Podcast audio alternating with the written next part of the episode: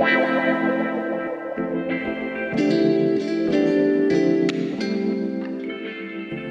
回は第17回目で番外編を行いたいと思うんだけれどもうん。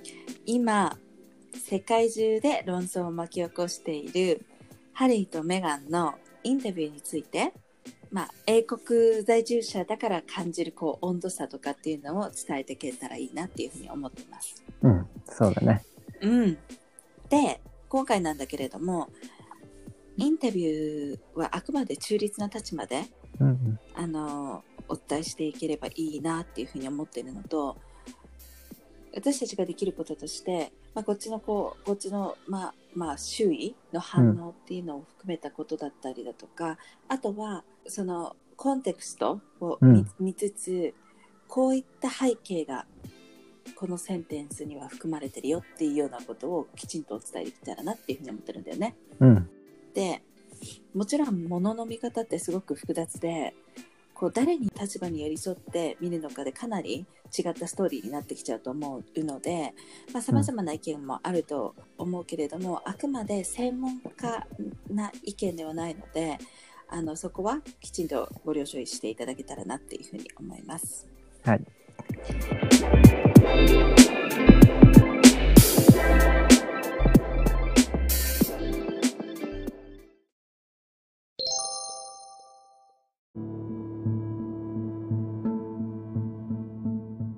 で今回ね私が特に大きく感じたのはうん。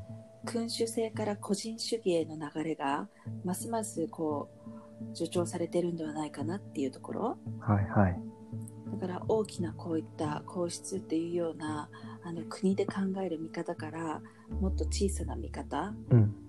の流れがどんどんどんどん押し寄せてるんだなっていうふうにうん思ってるんだけれども、ただその行き過ぎっていうのは行き過ぎで危ないんじゃないかなっていうのがちょっと個人的な感想なのね。はいはい。でやっぱり私結構儒教の教えである中庸っていう言葉があるんだけれどもうん。このバランスの重要性あまり行き過ぎた考え方ではなくてこうバランスっていうのが実際重要になってくる考え方なんじゃないかなっていうふうに思った次第です。はいはい。でそのその背景このインタビューの後に夜道女性がね警察に殺害されるという痛ましい事件が起こったじゃない。あったよね。ね、うん。だからさ結構さそのインタビューの後にこの事件があったからこそ結構インタビューがさって消されたというかさ、メディアの中でね漏れちゃったのかね。そうそうそうそうでその時にねグリーンパーティーの発言では今回ほら差別的な発言とかっていうのもいろいろ受けてだからお母さんとかお父さん彼彼女っていういう発言すらも差別的ではないかっていうことを言い始めたのよ。うん。でもちろんねそういうのもあるんだろうけれどもやっぱりこの辺もバランスがすごく重要になってくるんじゃないのかなっていうふうに思ったりとか、うん。あと最近ほらもう世の中でもさそうなんだけれどもファッション界もさかなりユニセックス確かに。があのブランドとかも出てきてるしこうこっちの人とかもさユニセックスの色とかを好むようになってピンクとか青とかじゃなくてもうグレーだったりだとか黄色とかなんかそういった色の方が好まれるらしいのね最うん近、うん。で実際私の周りにもそういう人多いのようん。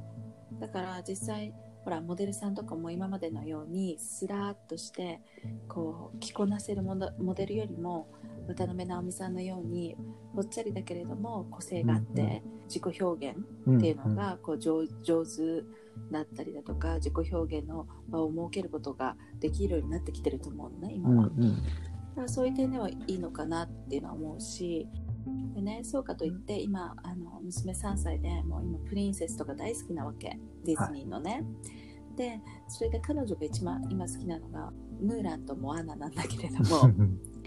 であのやっぱりムーランとかモアナとかって結構最近の作品で私たちがちっちゃい頃の作品じゃないじゃない、だから結構自立した女性像を描いていてプリンスがいなくいなくてもこう自立してるような女性像を描いてたりとかだからそういうところもかなりディズニーとかそういった大きな会社大手企業もいろいろとうんこう個人の方に向い目が向いてるんだなっていうのを感じる背景の中で今回のインタビュうん。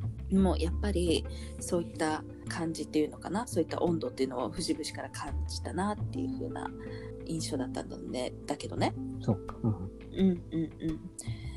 で実際ゆうじちかはさインタビュー全部見てどうだった、そうね。まあ、うん結構、自分がこう感じ取ったのは、なんかメーガンさんのこう発言したことに気になったというよりも、もっとなんか、ハリーのこの言葉のすごい重さをこう感じた？はいはいうん。はいはい。なんかすごいこう入ってくる感じはあったよね、印象は。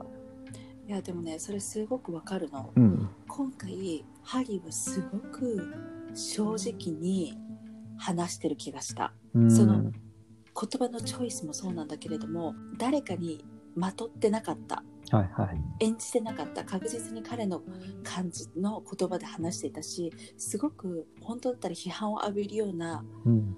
言葉をもうをもう使って自分では自分の言葉として話してた気がしたね。うん。あと表情とかね、なんかすごい深刻なんだなっていうのをこう、もっと寄り添って感じられたのは、ハリーの方だったかなって感じがするね、個人的に。うん、わかる。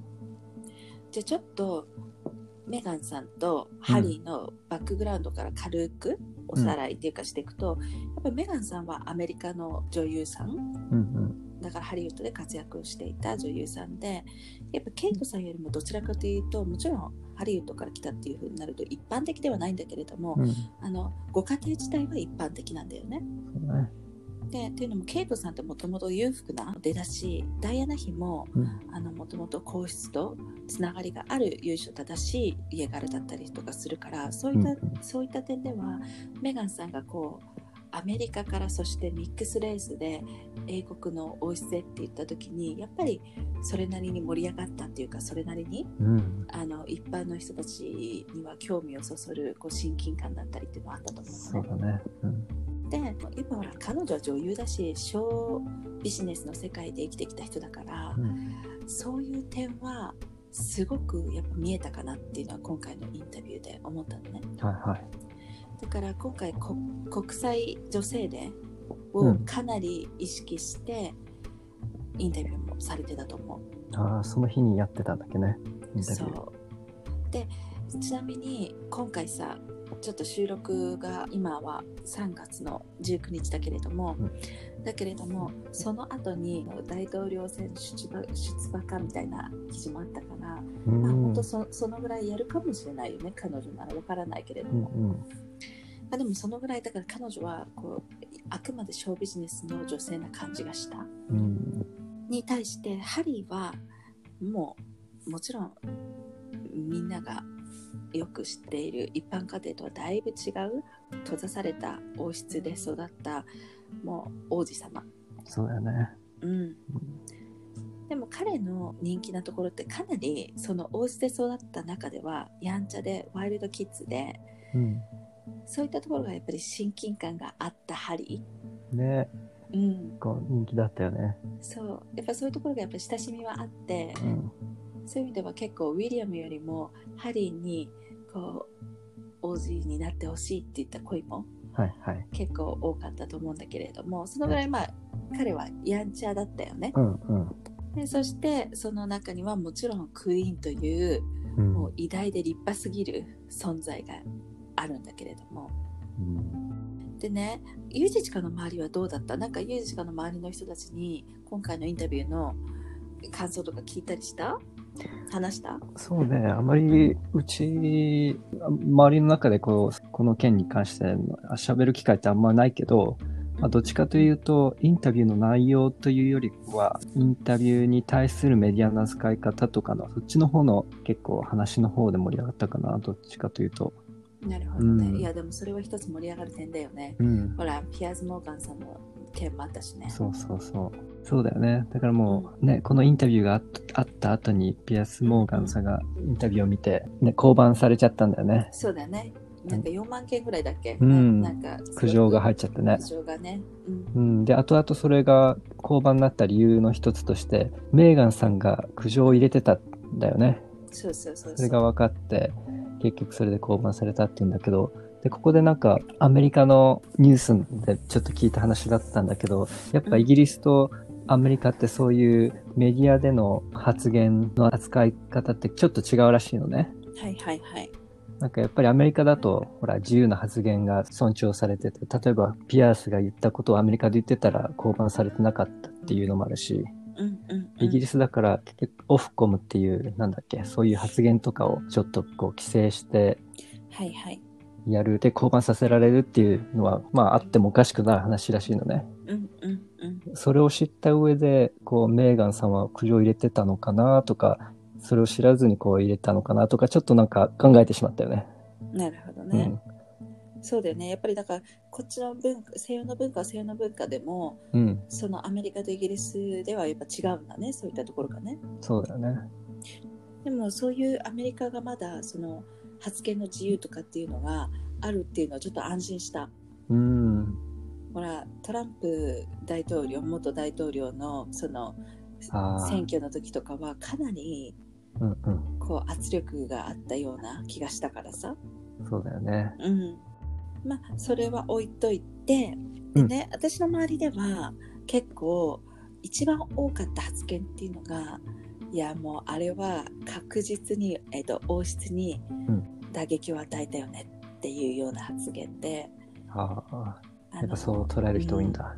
うん、多かったね。なんかうんあとはやっぱりすごくメーガンさんがすごくナイーブうんうん。な感じがした、そその世間知らずというか、うんそのウブな感じっていうのかな？そういうのがしたっていうのがね、ほらインタビューの中でこう Google で王室のことだったりだとかハリー王子のこととかも調べたことがなくて、うんうこうんカータシーって言って挨拶の仕方夫人が行う伝統的なお辞儀の仕方なんだけれども、うん。そういったこともその本当クイーンに会う直前にね。したっていうような発言をこう、うんあたかも当たり前みたいな感じというかそんなに恥じない感じで言ってたんだよね。うんうんこれが当たり前だよっていう感じでね。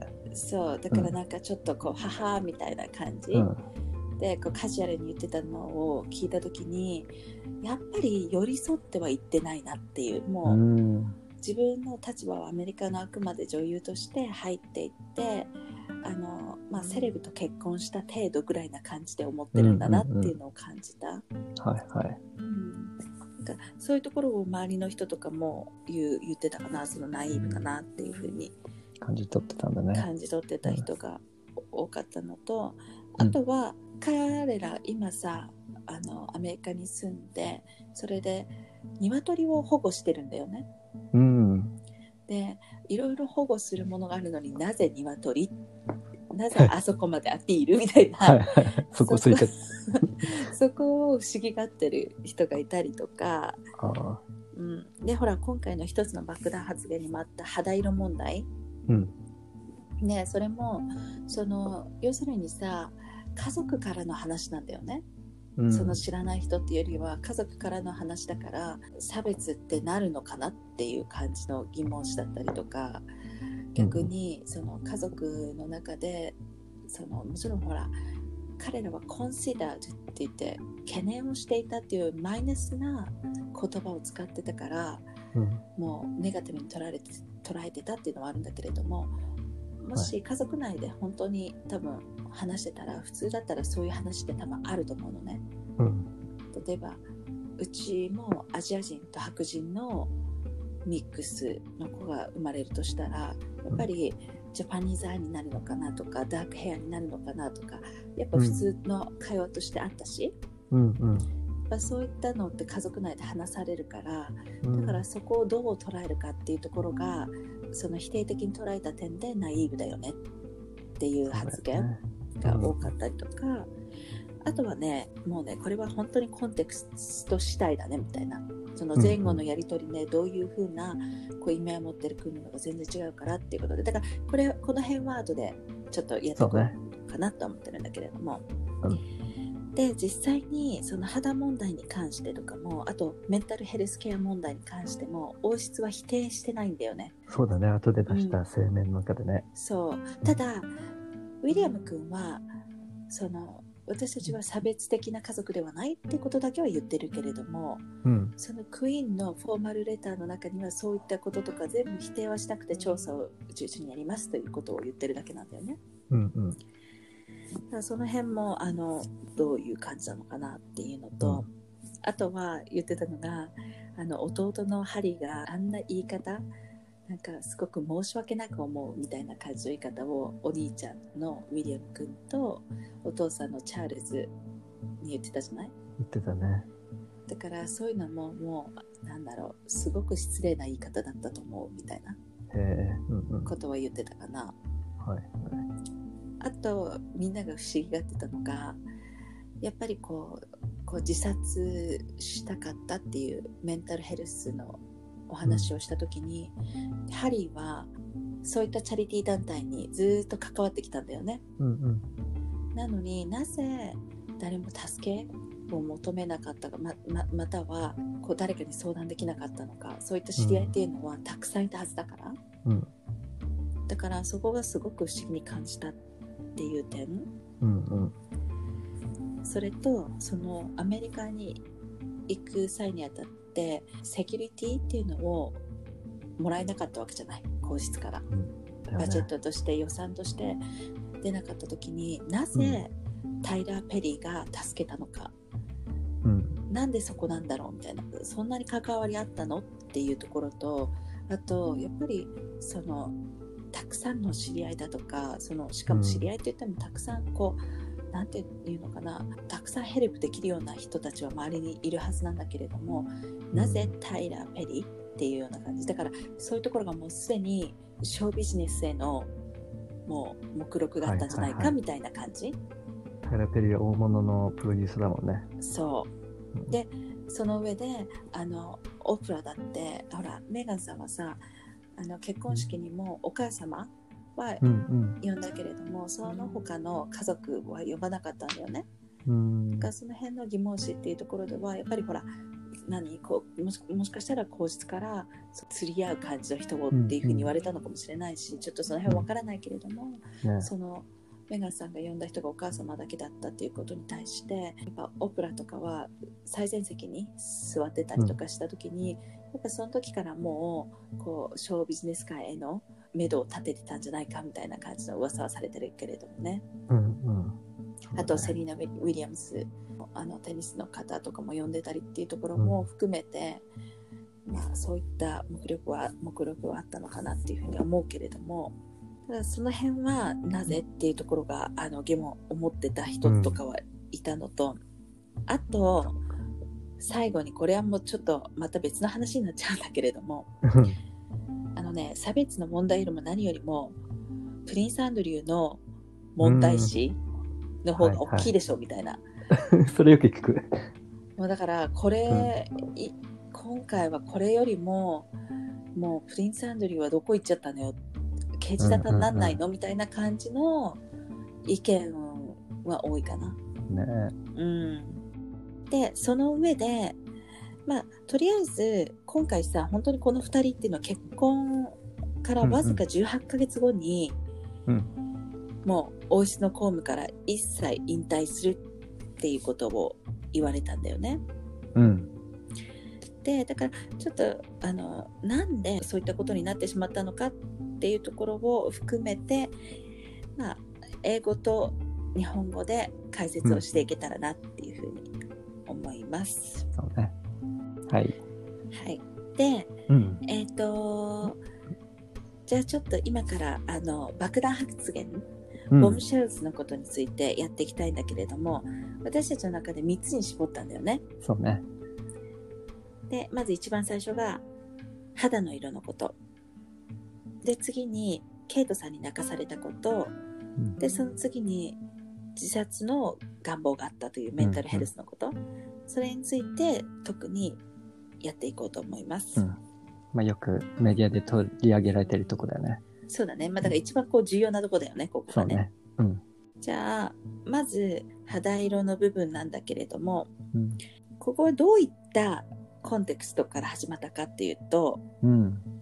まずオプラがねそうね。まあ、オペラがこの話のインタビューの流れで、メガンさんとハリー君の子供のアーチー君についてね、そうプリンスになれないのはどういう背景があると思うみたいなね。そうそのことについてどう思うってこう聞いたときに、あちなみにこの時にもう、これはもしかして彼のレースが関わってくると思うって聞き方をしたんだよね。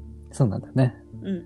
うんうん。で、メガンさんが、うんってちょっとうなずくんだよね、ここで。うんうん。でそれでこう正直に言えることは、ってね、やっぱそういうことあったっていうことなんだよね。そう。で、メガンさんが正直に話すとと。うん。で、こう言った中で、also concerns and conversation about how dark his skin might be when he's born って言ったんだよね。そう。で、その赤ちゃんが生まれた時に、その肌色のかことに関しての懸念っうん。ていう会話が持ち上げられたって発言したんだよね。そうね。うん、で、この、えっ、と、コンサーンズっていう言葉っていうのは、かなりやっぱりネガティブな時、心配な時に使う言葉だよね。うんうん。だから、その、ダークスキンに対して、こう、喜ばしいっていうよりは、すごい懸念されてたっていうような言い方をうん。したんだよね。ね、どっちかというと、こう、ちょっとネガティブなニュアンスがあるよね。うん。で、そこで、こう今度ちょっと入っていくと、誰が言ったのっていうような話になるわけじゃない、もちろ。うんんうんうん。で、オプラが、これは誰とのカンバセーションなの？と。あなたと？っていう感じで。うん、で、ちょっとここでもう、なんて言うんだろう、ちょっと熱が入ってるよね、もうオプラも。ね、うん。hold on, hold on, hold up とかって言ってるから。ちょっと待って待ってみたもいうな。ちょちょちょちょちょちょちょうんちょっとみたいになってて、うんでその後にじゃあ誰とのカンバセーションだったのかってことを言った時に、メザヤンさんがハリーとって言うんだよね。。それでどのぐらいこう肌が黒いかっていう、うん黒くなるかっていうことについてのカンバセーションなんだよねって話を言った時に、ね、その回答が potentially and what that would mean or look like この potentially ってとこがキーだよね。そうそうなのよ。うん。要するにここが曖昧なのよ。うん。で、まあ、オプラがふーとかって言ってちょっとびっくりしてて、で、それで具体的に名前を言えますかとうんうん。言った時に、こう言えないけれど、うん、I think that would be very damaging to them っていうんだよね。そう、もし言ってしまったらすごい彼らにとってダメージを与えてしまうって。与えてしまうからってことで、まあ、言わなかったんだよね。うん。で、まあ、そういう感じでかまたカンバセーションが続いていって、で、って言って先に、まあその、そういうことの会話自体は、うん That was relayed to me from Harry って言って、実際そういう話があったっていうのをハリーから聞いたって言ったんだよね、メガンさんは。そう、だから自分が本人が聞いたんではなくて、うんハリーから聞いたよっていうことを言ってるんだよね。うん。ね。うん。で、それでまあ、オプラさんがびっくりっていう反応をしていて、うんうんうん。で、それでその後に、要するに、ブラウンなことがコンサーンなの？って、それが問題なの？みたいな感じのことを、それを言っているっていうことで正しいですか？っていうような発言をしてた時に、うんうん。それで、んなんでそういうことを言ってると思いますか？ってことを言ってるんだよね。うん。ね。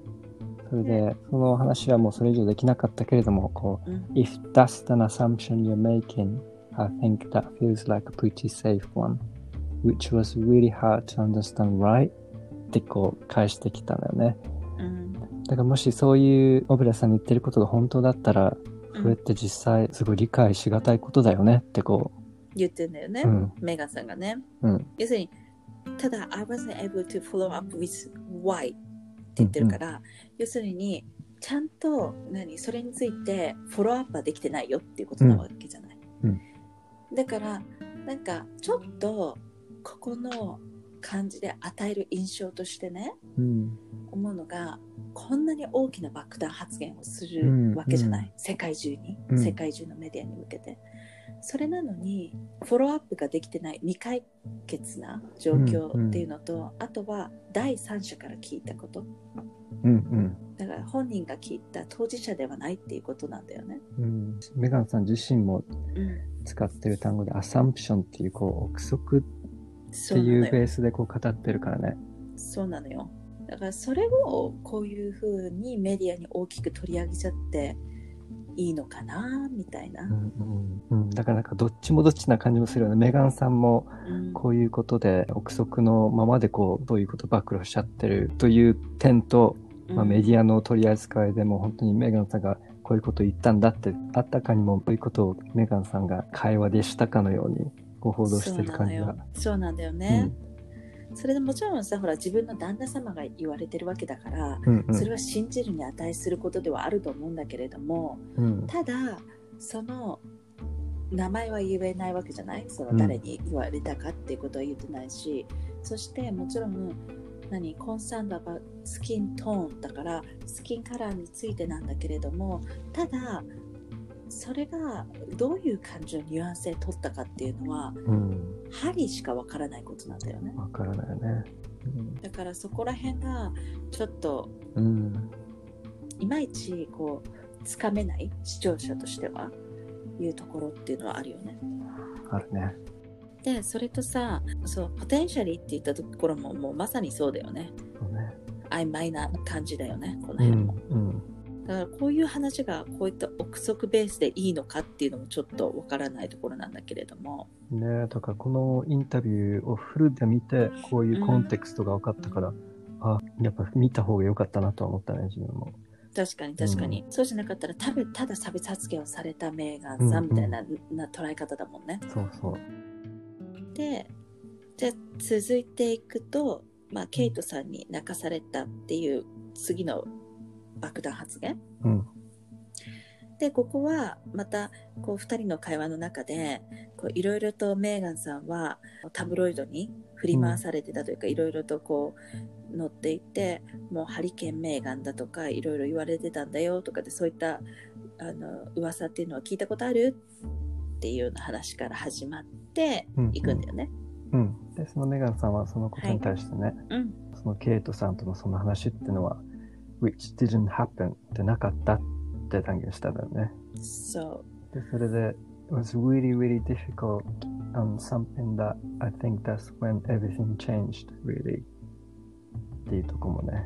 そう私ここすごく大事だと思ってて、うん、なんかメーガンさんはこのタブロイド紙によってある意味こう操られてしまったのかなっていうふうに思ってて、はいはい、そのケイトさんはよく書かれちゃってメガンさんはすごく悪く書かれたりするタブロイド紙が多かったんだよね結構ね。だね。うん、でだからそういったところから別にケイトさんに対するこう敵っていうのを今まで感じてなかったとしてもそういった書き方をされるから、うん、やっぱそういったところからちょっといろいろと始まってしまったんじゃないかなっていうような感じ、うんうん、で彼女もそこを認めてるというか、うん、こうだってほらここでさもうさ本当にこのだから I think that's when everything changed って、うん、ここは、ね、もうねななんていうの彼女の中でななんとなくもう、うん。はあ、もうもうここからどんどんどんどん変わっていっちゃったっていう、ね、だから全てが変わった瞬間ってことが、うん、ここら辺から。そうだと思うんだよね、うん、それでケイトさんとっていうのはじゃあそのスペシフィックリ仮に、うん、どどんなことが実際に、ね、どどうしてケイトを泣かせたのと、うん。ね、メガンさんが「ノーノー」ってこう断言して「The reverse happened」ってここでボムシェルしたんだよね。だよね。うん。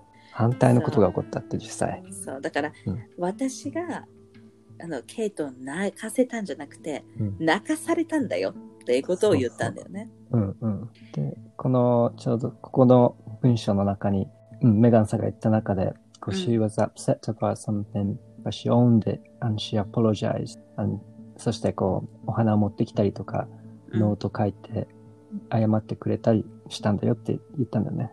そうそうそうそう、でここの後もさあのもし誰かを傷つけたら私もそういった同じようなことをするわって言ったから、うん、要するに彼女はそれに対して傷ついた、うん、というようなことを言ってるわけよ。うん、そこにフォーカスを置いたんだよね。ね、こう周りに回って。そう。でも、うん、ここまで言っちゃうんだったら、あのその要するにアポロジあの要するに許した関係だからもう中身は言わないでも私は傷ついたっていうんだったら私はこの中身を言うべきだと思うのね。はいはいはい、なななんでってっていうのが視聴者は当たり前のようにそこが知りたいわけじゃない。うん、そのジャッジメントとしてこどっちが悪いかって決めるって、まあ、悪いかっていうと決め決めるっても変な言い方だけれども、何が原因なのかっていうふうに見たい時にその原因が分からなかったら、うんうんうん。その泣いた理由も分からなかったり謝った理由も分からないわけじゃない。うん。だからそこを傷ついたっていう自分のその傷ついたことは言ってもそこの中身を言わないっていうのはここもちょっと曖昧な表現だなというか、ね、こんなことを言われてしまうと、こう、ケイトさんに対してね、不信感というか、こう、な、何なんだろうって抱くしかないじゃん。そこなんだよ実際ね。何なんだろう？どう何があったんだろうって。そううんだからケイトさんがいけないのかなっていうふうにうん。こう持ってっちゃう？思わせちゃうよね。思わせちゃうのよ。そうだから一応ほらドレスのことうんうん。ではあるとフラワーガールのドレスのことみたいな感じではあるみたいだけれども、でもでもそこをさもう少し詳しく知りたかったなっうんて思う点かな。うん。あとはね、こう、メガンさんが後で言った中では、and I forgiven her って言ったんだね。私はそれでも許したのって。そう、うん、うん、だから許したことだしもう解決してることだから言いませんって言ってるのに、言これをで言っちゃってるんだから解決はしてないんだよね多分。うん。だからね、どういった目的でこれを発言してるのかっていうの、いろんな憶測がね、なっちゃうよね。だってもし解決してたら多分このこのことは別にインタビューで取り上げなくていいって思うはずだと思うのね、ただ泣かされたっていうところは言いたいっていう、うん。うん傷つかれて傷ついて泣かされたんだよっていうことは言いたいという、でも内容も何も言わないうんうん。だからそういったところがなんかこのね爆弾発言が3つあるじゃない？うん。その中の2つがこう曖昧っていうのがね、うん。この二つって、もうどっちかというとインタビューの冒頭でもこう入れてきたからね、そうそうそうそう流れ的にもう、こう、えーってこう、信用しがたいってなってしまうのもおかしくない感じがしたね。ああだからそういう流れに持ってこうとしてたっていう、うん。こうメディアからの取り方としてはねね。うんうんうんうんわかるそうだったねでそれで第3のボムがこう自殺を考えたと、そうね。うん、でこの話の流れ的にはうん。まあ、メディアでの標的にされたんじゃないかなっていうメメーガンさんが標的にされたわよねっていう話から入って、うん。で、それでオペラさんが、メガンさんがやってたポッドキャストの中で、It became almost unsurvivable. そうだからそれを言ったじゃないと、うんそのポッドキャストでこう要するにアンサバイバルだからなんて言うんだろうサバイブできない？うん。生きにくい環境に、ね、もう追い詰められてたって感じかな。追い詰められてたってことだよね、うんうんそれでこうメンタルトラブルにあのなんかそういった感じに聞こえるんだけれどもっていうようなこと言ってんだよねうん。うん。でメーガンさんが解決方法がなかったと、didn't see a solution ってね。うん、言っていてそれでそれにお友達や家族あのたちも要するにメグ、they're not protecting you って、あなたの助けてもらってないじゃないと、んそういったことを言われたりだとかして、すごくだんだんだんだんこう、ちょっと心配になってきちゃったと。うんで、それでこう、ここなんだよね。ねでそういうこう悩んでること自体も、うん ashamed, I was really ashamed って言ってうん言えない状態になったんだね。そう、ハリーにね。うん、そうね。ashamed to have to admit it to Harry. で、もしね、そういうことをハリーに言ってなかったら、うんもしかしたら私はやってたかもしれないってね。うんもうんうん。う、もうこういう自殺の行動に移ってたかもって。って言ってんだよね。うん。で、オプラもそれに対して自殺未遂の考えっていうのはあったりとか、実際に自害っていうんだっけ、こういうの。あのハミングを与えようとしてたのっていうことを言って。そしたら、very clear って言ったんだよね。そうだね。real and frightening constant thought. 常にそういうことを考えてしまってたってね。そうそうそう。だからまあここでのこうスタートとしてはタブロイド紙でうんまたこういろいろ言われててっていうことで、多分まあだからね、ここがね、唯一私はうん。メガンさんに寄り添えるところなのかなっていうふうに思っていて、確かに。圧倒的に他の王室メンバーよりもメガンさんのそのタブロイド紙をになんていうのネガティブに書く傾向っていうのは圧倒的な量だったんだよね。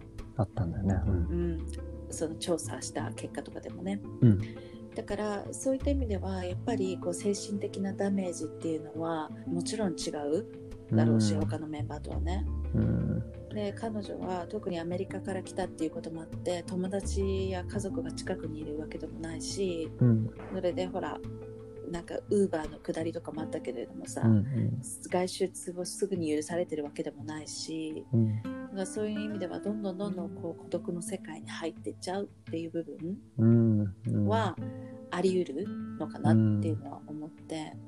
うん。だからまあそういう意味ではこの部っていうかそのまあそのどこまで本当だったかそういうことはさ、まあ、うんうん疑わないようにねなんていうのもそうそういうのはほら個人的なねことだからうんあまりこう疑う疑わないとかじゃなくてそういった思いがあったっていうことを受け止めて、やっぱ彼女はそういった、まあ、環境に立たされちゃったんだよねきっとね。うん。ここもね、ハリーが一番ね、心配してた部分っていうとこがこう伝わってきたよね。ねえでも私、うんこのハリーのコメントでそのハリーがその後登場するじゃない。うん。でその時になんかもう僕たち解決方法がなかったんだよねっていう話をした時にうん。でこのここでハリーがさうん。メガンさんのこれについてどう思ってたっていう話で僕はちょっと恥ずかしいと思っていたって、うん。はっきり言ったのもこう正直な感想として身内の感想としてうん。なんだろう受け止めたね自分は。うん。うんね、やっぱそんなに簡単なことじゃない。うんね、こういうメンタルヘルスのことって。そうねうん。で確かにさちょっと恥ずかしい思いっていうのは、多分誰しもがあると思うのよ、うん一番最初にこうん。うん。う助けを求める時にうん。でもやっぱりさ、自分のお母さんも亡くしてるわけじゃん。うんうんうんダイアナさんはねね、だから、守りたいっていう気持ちは誰よりもあったと思うだろうね。そうだねう、ん。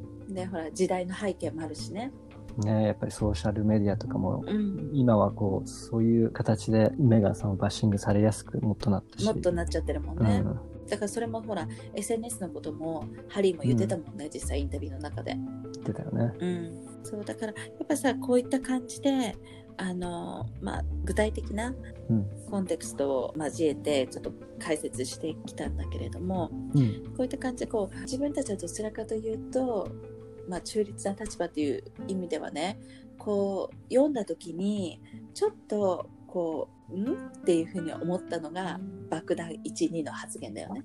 そうだね。その肌の色だったりだとかあとケイトさんうん。まあちょっと要するにそれはなぜかって言ったら直接聞いた話じゃなかったりだとか具体的な、うんその原因っていうのが見えなかったりだとかしてだからうん？ってなったけれども、まあ3個目の爆弾発言ボムシェルスではうんまあそういったメンタルヘルスに追い詰められちゃうのかなっていうのはうん。思えた点ではあったかな。ね。うん。だからここでさっき話したの、プレゼンターのピアース・モーガンさんが、モーガンさんがうん。ね、殺されたのも、ピアースさんはこのメガンさんを言ったことを、絶対嘘だって言ってたからなんね。そうそうそうそう。強く僕は絶対信じないってね、まあそれはそれで一つの意見だしそう思ってる人、多分イギリスですごく多いと思うよ。うんうん。ね。本当に多いと思う。ね、やっぱりこう年配の人からだと言わせてみれば、やっぱり彼らは仕事をしたくないのにお金だけ欲しいってだけの話でしょっていう感じでうん捉えてる人とかも多いだろうし、うん。ね。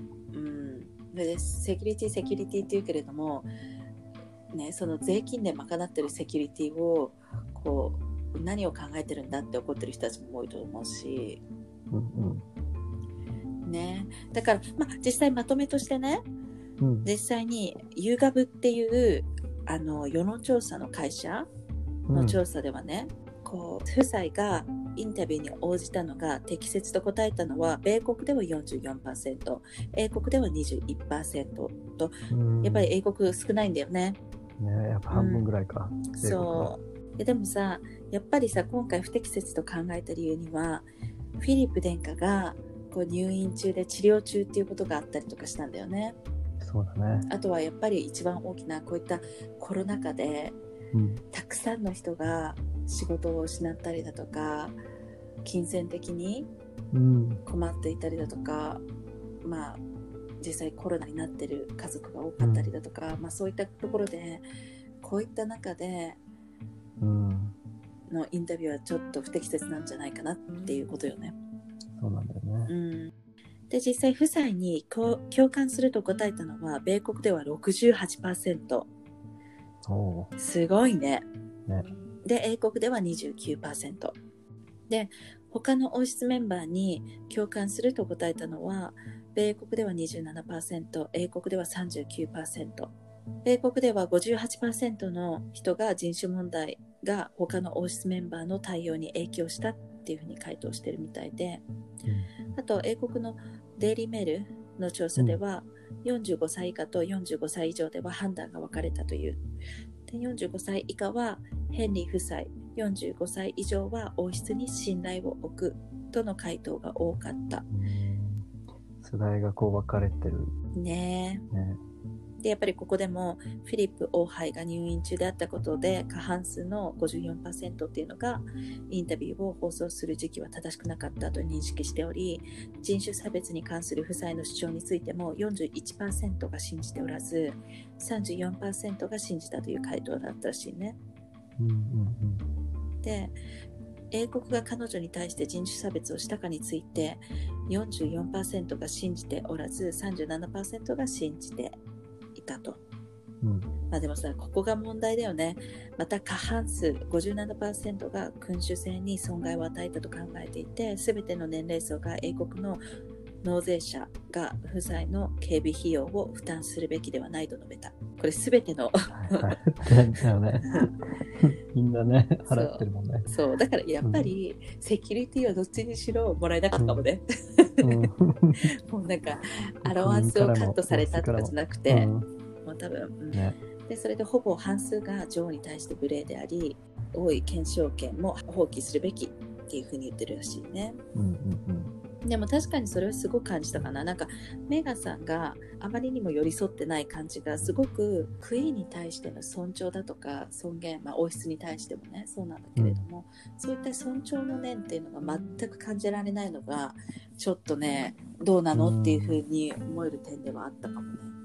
そうだよね。うんうん。やっぱりもう少しこうこれだけ話題になっている王室英国王室のハリー王子とあのうん結婚したからには、やっぱりこうもう少し尊重の念があって寄り添う構えっていうのは必要だったんじゃないかなって、ね、感じる人が多いんだろうね。そうだからその点ねなんかあのミシェル・オバマさんがこれはもう家族の問題ですって片付けたのは、本当にあの賢いやり方だなと思はいはいはい。ななんて言ったんだっけ？うこうインタビューの流れでね、うん。その例えば差別的な発言とかってそういうふうに大ごとにするんじゃなくてあの家族が一番大事よっていうような言い方をしたんだけれども、うんうん。まあ、でも本当にだから家族内の問題だよっていうことで小さいことなんだよっていうことを要するに言ってるんだろうけれどもね、うんうん。そこまでの大沙汰にすることじゃないっていうような感じ、うん。だと思うんだけれどもやっぱりそうだと思う。うん。うん。